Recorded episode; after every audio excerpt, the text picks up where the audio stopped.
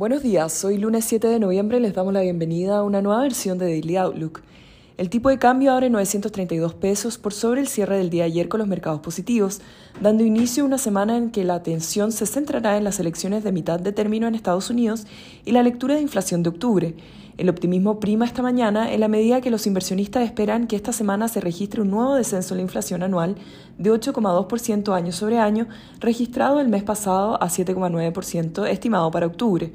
Las acciones en Hong Kong tienen otra jornada positiva ante progresos en los esfuerzos para evitar el deslistamiento en Estados Unidos. Por su parte, Goldman Sachs recortó sus estimaciones de utilidades para este y el próximo año, estimando que los márgenes en el S&P 500, excluyendo energía, se contraigan en 86 puntos base durante el 2022 y en 50 puntos base durante el 2023. El Eurostock 50 sube 0,67%, mientras que en Estados Unidos los índices abren planos con el S&P 500 subiendo un 0,02% y Nasdaq un menos 0,05%. Por su parte, en Asia, los mercados cierran una jornada positiva con el SCI 300 subiendo un 0,22% y el Hang Seng un 2,69%, mientras el Nikkei cayó 1,21%.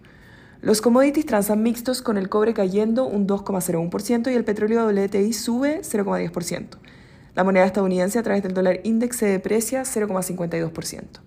Por su parte, la tasa del bono del Tesoro a 10 años se encuentra en 4,16% en línea con el cierre del viernes. El tipo de cambio opera en 916,2 a esta hora con las monedas emergentes positivas. En cuanto a los técnicos, las principales resistencias se encuentran en 918 y luego en 922. Por su parte a la baja, los principales soportes se encuentran en 915 y luego en 910.